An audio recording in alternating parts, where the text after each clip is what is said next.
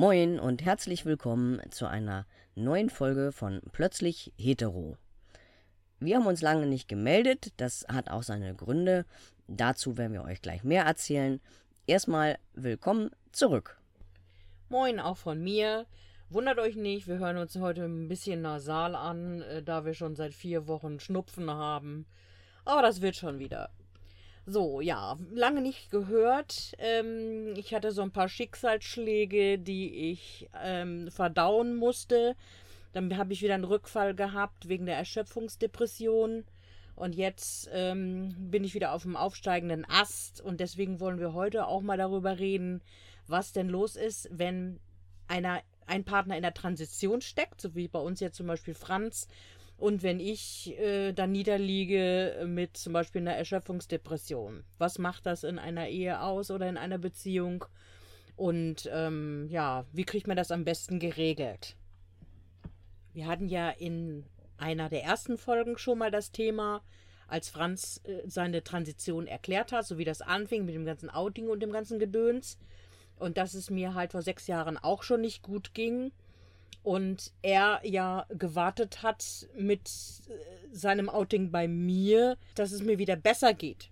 Ja, genau. Das hatten wir schon äh, sozusagen bearbeitet oder so ein bisschen angestrichen als Thema. Und äh, vielleicht wäre das mal wichtig zu wissen für andere, merkt man das überhaupt, ähm, wenn man so eine Erschöpfungsdepression bekommt? Ich meine, wie merkt man das? Also am Anfang merkt man erstmal überhaupt nichts irgendwann wird man dann darauf aufmerksam gemacht, dass man vielleicht ein bisschen aggressiver ist als sonst. Ne? Also, und ähm, dann habe ich irgendwann immer ganz viel geweint. Ich wurde immer trauriger. Ich konnte nicht mehr schlafen. Dann habe ich ständig immer irgendwelche Termine abgesagt. Ich habe meine Freundin nicht mehr gesehen. Dann auch meine beste Freundin und Franz äh, äh und meine liebe Kollegin aus Schwerin die haben immer gesagt, da stimmt was nicht, jetzt mach mal autogenes Training, meditier mal. Solche Ratschläge habe ich natürlich auch rituell in den Wind geschossen, ne, weil brauche ich ja nicht. So, und dann ähm, kam ja der große Knall im Dezember 2017. Da war ich auf dem Weg zu meiner Mutter mit dem Auto. Ich war Gott sei Dank nur auf dem Beifahrersitz und habe dann so eine mega Panikattacke bekommen, dass mein Mann umdrehen musste mit, mit dem Fahrzeug und dass wir kurz vor der Lüneburger Heide zurückgefahren sind. Ich habe aber nicht keine Panikattacke äh, erlebt zuvor und deswegen habe ich eher gedacht, oh Mann, oh Mann. Ne, da ist Druck auf der Brust, ich hab, bin kurzatmig, ich habe Schmerzen im Arm, der Arm ist taub. Jetzt muss ich aber, ne, fahr mich gleich, wenn wir in Hamburg sind, fahr mich ins Krankenhaus. So, hat er dann gemacht. So, und dann, dann ging es halt los, dass ich irgendwie äh, ganz lange krankgeschrieben war. Und dann ging erstmal der ganze Kram los, die ganzen körperlichen Beschwerden, die ich hatte, also sozusagen die Schmerzen in der Brust, die Kurzatmigkeit, äh, die, und dann auch das mit der Schlaflosigkeit. Und man musste das Ganze erstmal alles untersuchen und hinterfragen, was steckt dahinter. Also, da musst du dir Termine machen beim Kardiologen, beim Lungenfacharzt. Du fängst natürlich beim Hausarzt an dann äh, wirst du überall hingeschickt, ne? Dann sagt dir dann dein, dein Hausarzt, ja, hier äh, haben, haben Sie eine Adresse, probieren Sie es dort mal äh, für eine Therapie. Ne? Und das dauert natürlich auch seine Zeit. Also ich habe, ich habe, glaube ich, im, wann war das? Ich glaube im, im Januar oder so hatte ich, glaube ich, mein Vorgespräch und im April habe ich dann die erste Therapiestunde gehabt. Hm, Anfang April. Ne? Anfang April, ne? Und dann habe ich halt noch versucht, weil ich mich so schwach fühlte. Ich fühlte mich dann so richtig schwach. Ich kam nicht mehr auf die Füße. Ne? Also ich habe ich habe niemals gedacht, dass ich bin ja ein total lebhafter, agiler, mobiler Mensch. Ich habe niemals gedacht, dass man sich so schwach fühlen kann. Ne? Also ich kam nicht mehr aus dem Bett hoch und ähm, ja, geschweige denn irgendwie irgendwelche Aktivitäten hinzukriegen. Ne? Also wie gesagt, man sollte ja auch immer rausgehen. Ist mir an, im Anfangs, in der Anfangszeit überhaupt nicht geglückt. Ne? Oder, oder ich hatte auch immer Angst. Also Panikattacken, Angstzustände. Also ich habe mich immer wohl gefühlt, wenn, wenn Franz zu Hause war. Äh, war er weg, weil er arbeiten musste oder weil er irgendwann mal einkaufen war, dann, dann, äh, ne, das war schon immer so eine zwiespältige Geschichte. Und ähm, ja, also es dauerte auf jeden Fall alles sehr lange, bis man dann endlich mal an die Therapie rankam. Und das war eine sehr schlimme Zeit. Und natürlich auch für Franz. Naja, es hat ja allein schon sehr lange gedauert, um das Ganze zu diagnostizieren. Weil du wirst ja von einem Arzt zum nächsten geschickt, um das überhaupt erstmal herauszufinden. Mhm. Aber organisch war halt auch nichts. Genau, organisch war nichts. Aber mein äh, Superhausarzt, der hat das von Anfang an irgendwie schon gemerkt. Der hatte mir dann auch ein ganz seichtes Antidepressivum verschrieben. Hat mich dann aber auch noch mal ähm, zum Neurologen geschickt. Und ähm, ja, der hatte mir dann einen Megabrummer verschrieben und da hatte ich das Gefühl, mit dem Zeug, da wird das immer schlimmer. Meine ganzen äh, ähm, Gefühle und meine, meine ganzen Symptome. Und dann äh, hatte ich das dann wieder ausgeschlichen. Und ja, also das, das, das ging gar nicht, das Zeug. Naja, auf jeden Fall habe ich dann auch den Weg genommen über meine Lieblingsärztin in Eimsbüttel die haben mich auch mit, äh, auch so im April fing das ja an dann auch, äh, dass ich äh, mit Akupunktur viel Energie zurückbekommen habe. Also sozusagen, die haben mich an den äh, den Triggerpunkten gepiekst, die mich sozusagen ins Leben zurückgeholt haben.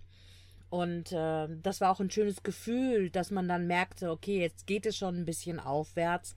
Plus natürlich die äh, tolle Therapeutin, die ich dann hatte.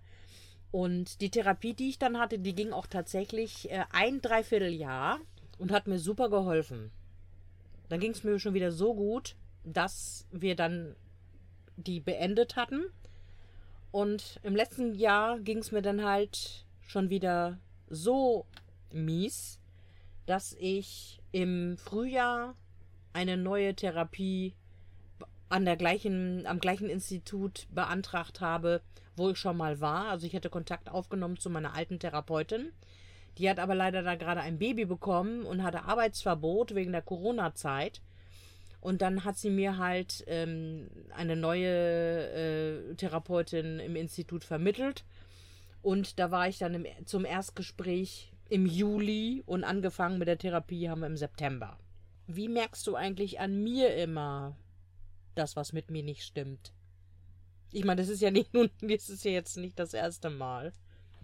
Nee, nee, ähm, das, was du zuerst äh, beschrieben hast, halt, ähm, dass die Aggression mehr zunimmt. Also nicht richtig, nicht richtig aggressiv, aber man hat halt so ein, man ist kurz angebunden. Ne, wenn irgendwas schief läuft, dann, ähm, wo ich dann sage, oh Gott, dann wische ich halt das auf, weil die Tasse darunter geflogen ist. Da fängst du dann an zu fluchen. Und zwar stärker zu fluchen. Mhm. Ja, und, und auch lauter. Ja. Mhm. Und halt ähm, Ruhebedürfnis. Und äh, was mir sehr aufgefallen ist, ist halt äh, de deine Schlafstörungen. Und die Schlafstörungen werden natürlich, ähm, wenn das schlimmer wird, äh, das Burnout, immer stärker. Die befeuern das Ganze ja noch, weil mhm. wenn du, wenn du keinen kein Schlaf kriegst und, und da keine Ruhe reinbekommst, keine Entspannung, dann kann das auch nicht besser werden. Nein, natürlich nicht. Das ist, glaube ich, der, der größte Trigger, ja, bei so einem Burnout. Ja, und es war halt auch so, dass ich nachts immer solche Zunge gekriegt habe, so da, wo das Brustbein ist. Also ich bin da teilweise, wenn ich da mal geschlafen habe, davon wach geworden.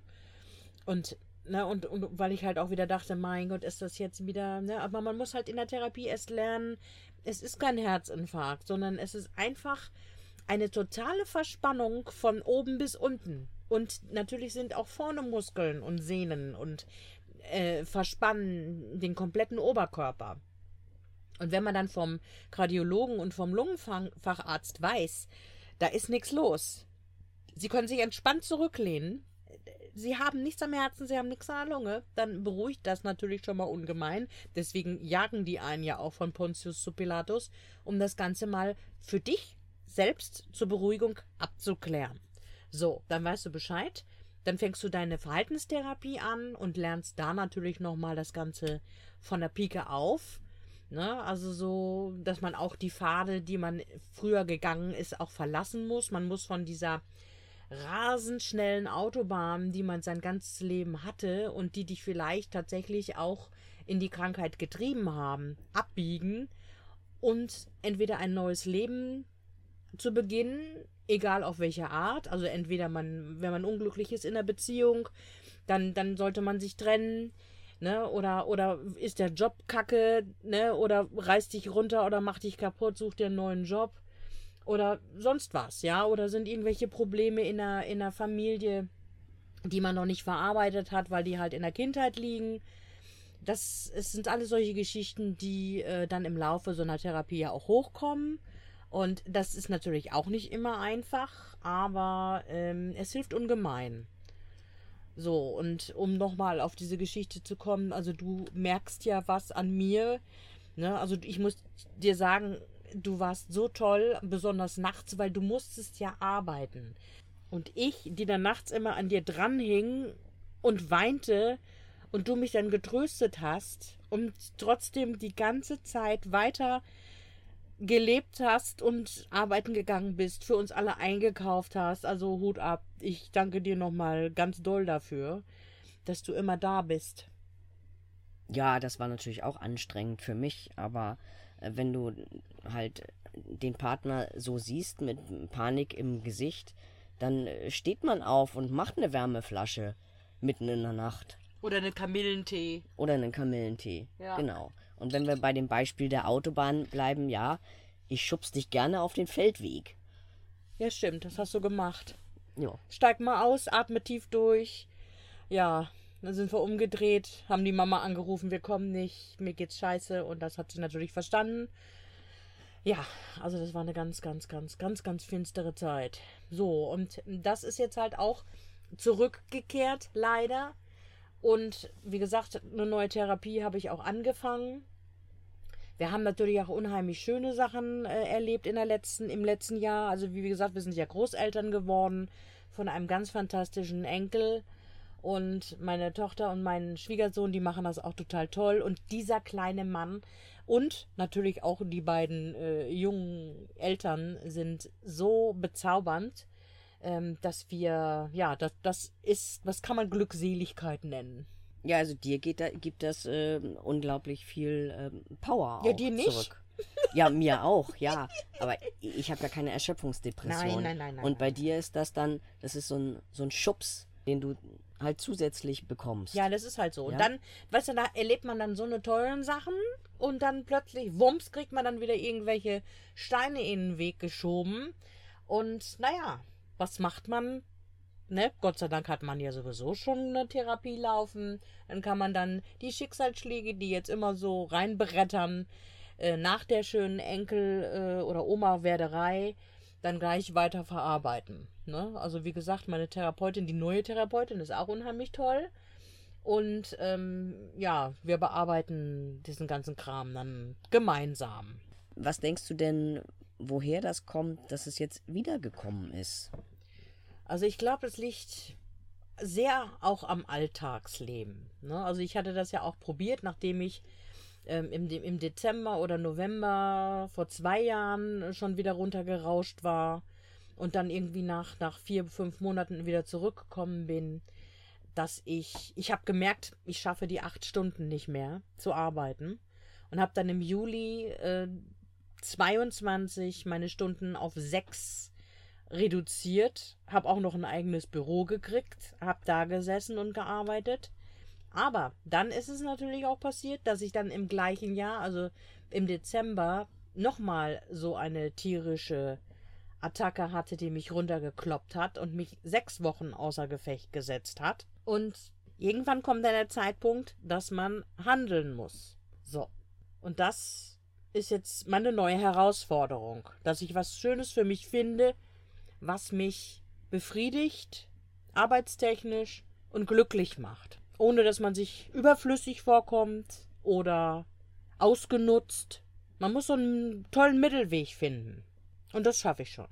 Ja, auf jeden Fall sollte es äh, so etwas sein, was dich ausfüllt Ja. und äh, was du so mit Herz machst. Mhm.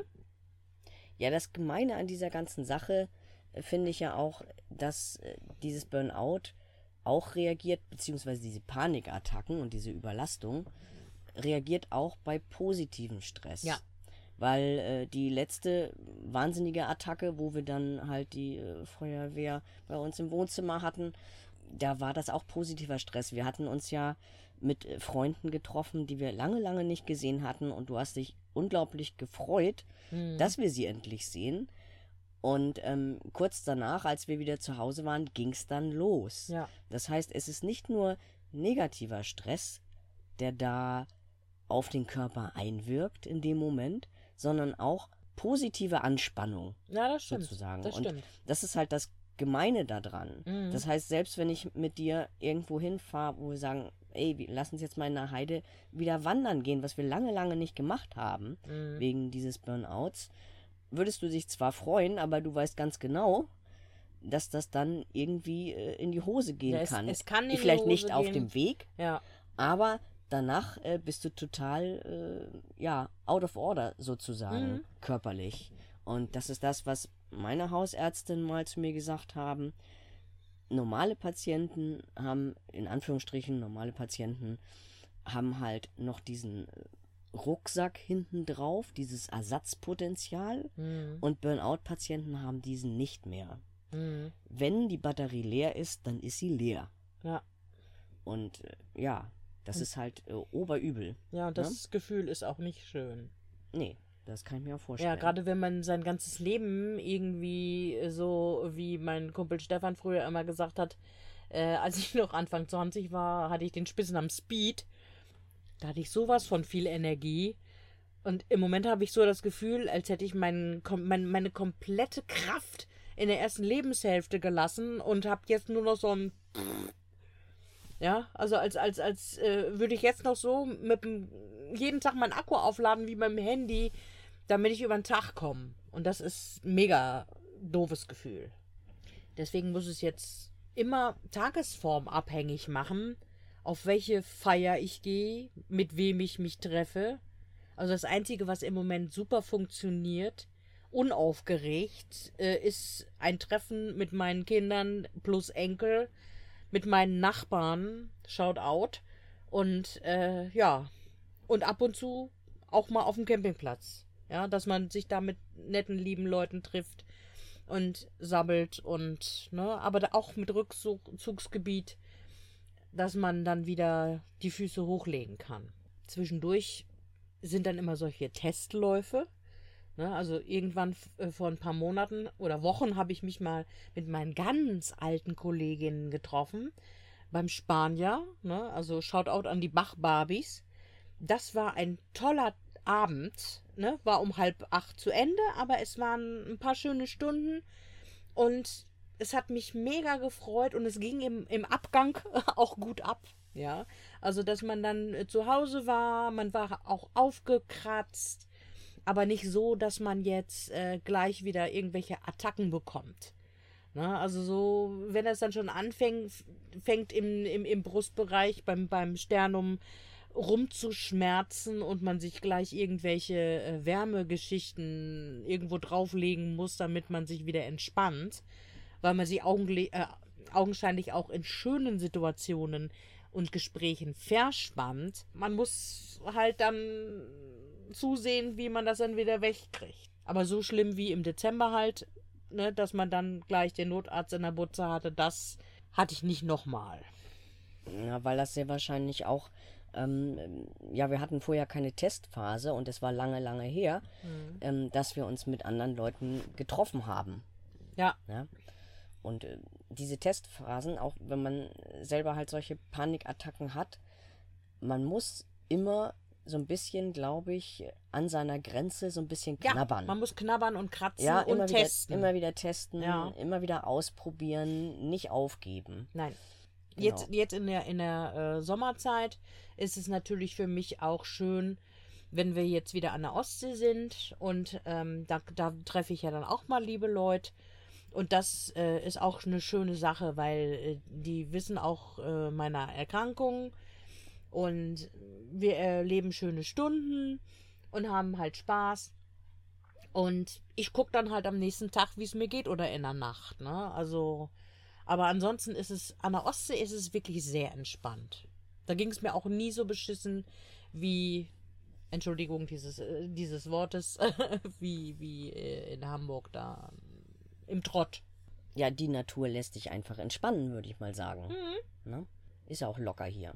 Ja. Schönes Wetter haben wir auch gerade. Also das hier ist jetzt ein Ostsee-Podcast äh, von zwei erkälteten Nebelkrähen. Ja. Genau. Aber spannend wäre das jetzt nochmal zu wissen, wie hat das Ganze jetzt Einfluss, also diese zwei Themen, wenn, wenn jeder so seine Baustelle hat, ähm, auf die Partnerschaft, auf die Beziehung selber.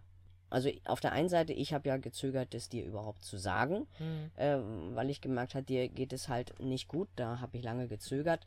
Aber was hat das dann mit dir gemacht?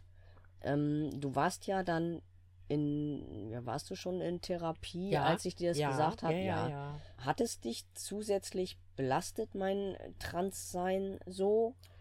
Na, also das, das, das war, ähm, das war eine total verrückte Zeit. Da meine beste Freundin meinte noch, du hast ja Glück, bist ja gerade in Therapie, kannst du gleich mitverarbeiten, hatte sie recht damit. Ähm, Habe ich auch gemacht. Und ähm, meine Therapeutin, das war damals die erste, die hat ja sogar dann noch zu mir gesagt, wenn Sie äh, noch mehr Stunden brauchen, sagen Sie Bescheid.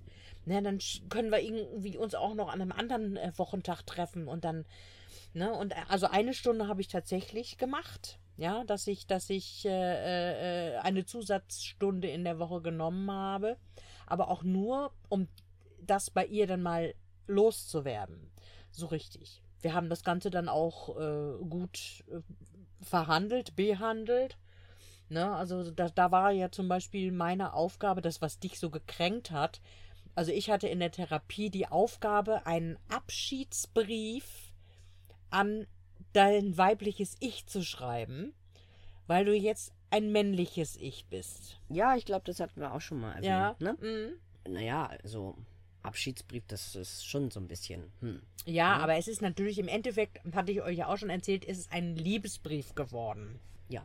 Genau. Ein Liebesbrief an das neue männliche Ich, was ja mit einem dicken großen Herzchen endete. Ja. Mhm. Also hörte sich jetzt aber nur krass an, ne? Ja. Ja. Also mhm. Franz hat sich schon sehr erschrocken, als er hörte, meine Therapeutin stellt mir solche Aufgaben. Aber äh, so geht halt eine Therapeutin ran an so eine Nummer. Also was mir noch so aufgefallen ist, in verschiedenen Situationen, also während der nur Burnout-Phase, wo ich mich noch nicht geoutet hatte, warst du ja ängstlich, dass wir uns aus den Augen verlieren oder dass ich irgendwie gehen würde, weil du halt in Anführungsstrichen nicht mehr so funktionierst, wie man das von jemandem erwartet, ja. Und ähm, nachdem ich mich geoutet hatte, ähm, hatte ich bei verschiedenen Situationen äh, das Gefühl, dass das sich so ein bisschen verstärkt hatte. Nicht immer, nur, nur so ein bisschen. Das kann schon sein. Aber die ganze Nummer hat uns ja nur mehr zusammengeschweißt. Ja, weil wir ja daran gearbeitet haben, dass wir uns halt nicht entzweien. Thema Partner-Yoga, lange gucken in die Augen, dabei anfangen zu lachen. ja, man muss halt äh, daran arbeiten. Also man muss ganz klar auch miteinander reden über die Ängste, was einen umtreibt, worüber man nachdenkt. Ist halt auch nicht so meins gewesen äh, zu Anfang, ne?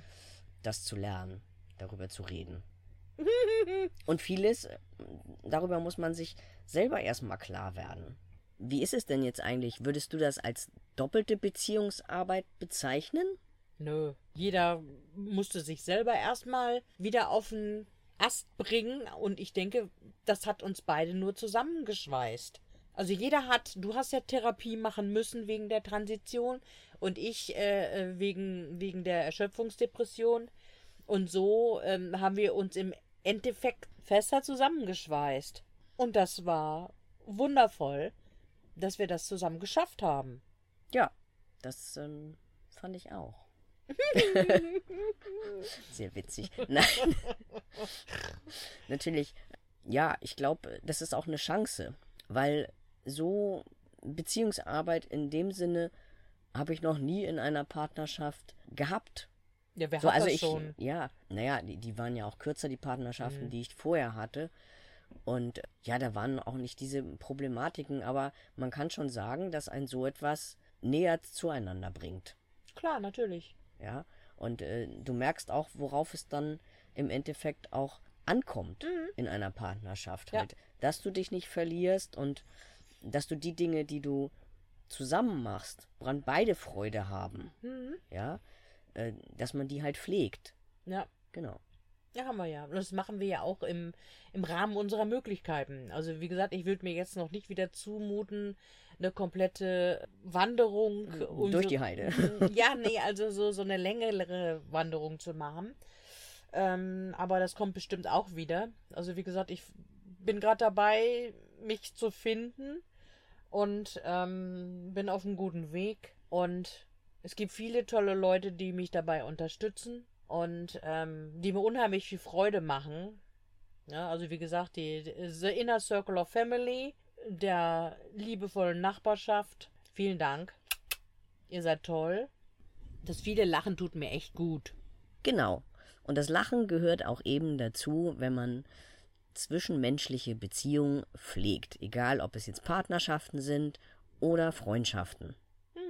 So zum Schluss, was würdest du sagen, was hat am meisten geholfen? Also, ich selbst hatte den Eindruck, dass auf körperlicher Ebene das mit der Akupunktur eine recht gute Lösung war. Also ich hatte den Eindruck, dass das sehr gut geholfen hat. Nun ist Akupunktur natürlich immer eine Privatleistung. Das ist natürlich doof und nicht für jeden erschwinglich. Ja. Und auf psychologischer Ebene war die Verhaltenstherapie halt sehr gut. Ja, Aber auch stimmt. da haben wir ja ähm, jetzt so ein Manko. Es gibt äh, wenig äh, Psychotherapeuten. Und äh, seit der Pandemie ist das halt noch schwieriger, überhaupt einen Platz zu bekommen. Besonders in Akutsituationen. Ja, das stimmt. Also es gibt viele, viele, viele Psychologen, die nicht eingesetzt werden dürfen, weil halt die Kassen sie nicht freigeben. Ja, also äh, wahrscheinlich hätten wir genug äh, Psychologen, wenn ähm, da mal die Kassenfreigabe wäre. Ja, eine, eine großzügige Kassenfreigabe. So, und dann, ähm, also wie gesagt, die, die, die körperliche Geschichte, wenn man wieder so weit aufgebaut ist, dass man wieder draußen rumrennt, ne, von einer kleinen Runde zur mittleren Runde laufen und dann vielleicht eine etwas größere Runde. Also wenn man erstmal wieder diesen Dr Drall raus hat, dass man rausgeht und äh, sich bewegt. Also die frische Luft, ne, und, und, und all sowas. Bewegung an der frischen Luft bewirkt auch Wunder. Und natürlich die, die Akupunktur, also die war natürlich auch mega genial. Also das, das habe ich jetzt auch schon wieder gemacht und ähm, hat auch mega geholfen. Also das, das Blöde ist halt immer so, man muss natürlich ein bisschen in die Tasche greifen, aber nützt ja nichts. Also wenn man, wenn man dann wieder raus will, muss man es irgendwie hinkriegen. ja, es ist halt schwierig für Leute, die halt nicht so finanziell nicht äh, kein, kein Polster oder so etwas haben. Ja, ne? deswegen So eine Sitzung, mm, 80 Euro kann das schon mal bringen, ne? denke ich mal, ja. Ja. Mhm. Also viele, die, wie, die, jetzt selber schon mal so eine, einen Psychologen bezahlt haben. Also bei mir war es halt immer nur die Kasse. Das, also du kriegst natürlich unheimlich schnell ein, wenn du selber bezahlst. Ja, aber es ist teuer. Also beruflich gesehen, wo wir jetzt gerade bei Geld sind, ist natürlich so eine Burnout-Erkrankung ein Super-GAU. Nicht nur für einen selber, auch äh, für den Arbeitgeber. Das muss man ja immer von beiden Seiten irgendwie so sehen. Wenn man Glück hat, geht der Arbeitgeber da mit. Und wenn es aber über lange, längere Zeit geht, dann, ja, dann ist es abhängig von der Geduld des Arbeitgebers. Aber vielleicht ist es auch manchmal so, dass dieser Job auch gar nicht mehr zu einem passt. Vielleicht habt ihr ja ähnliche Erfahrungen gemacht mit einer Burnout, Erschöpfungsdepression oder ähnlichen Erkrankungen oder chronischen Erkrankungen, dann schreibt uns gerne auf den bekannten Kanälen. Wir verbleiben erstmal für heute und sagen Tschüss von der Ostsee. Bis zum nächsten Mal. Tschüss. Tschüss.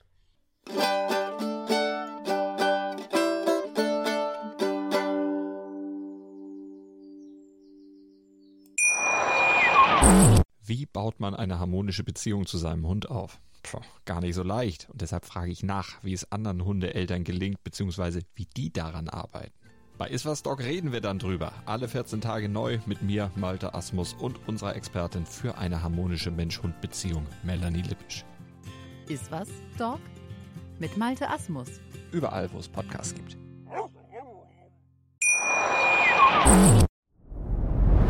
Dir hat dieser Podcast gefallen? Dann klicke jetzt auf Abonnieren und empfehle ihn weiter. Bleib immer auf dem Laufenden und folge uns bei Twitter, Instagram und Facebook. Mehr Podcasts findest du auf meinpodcast.de.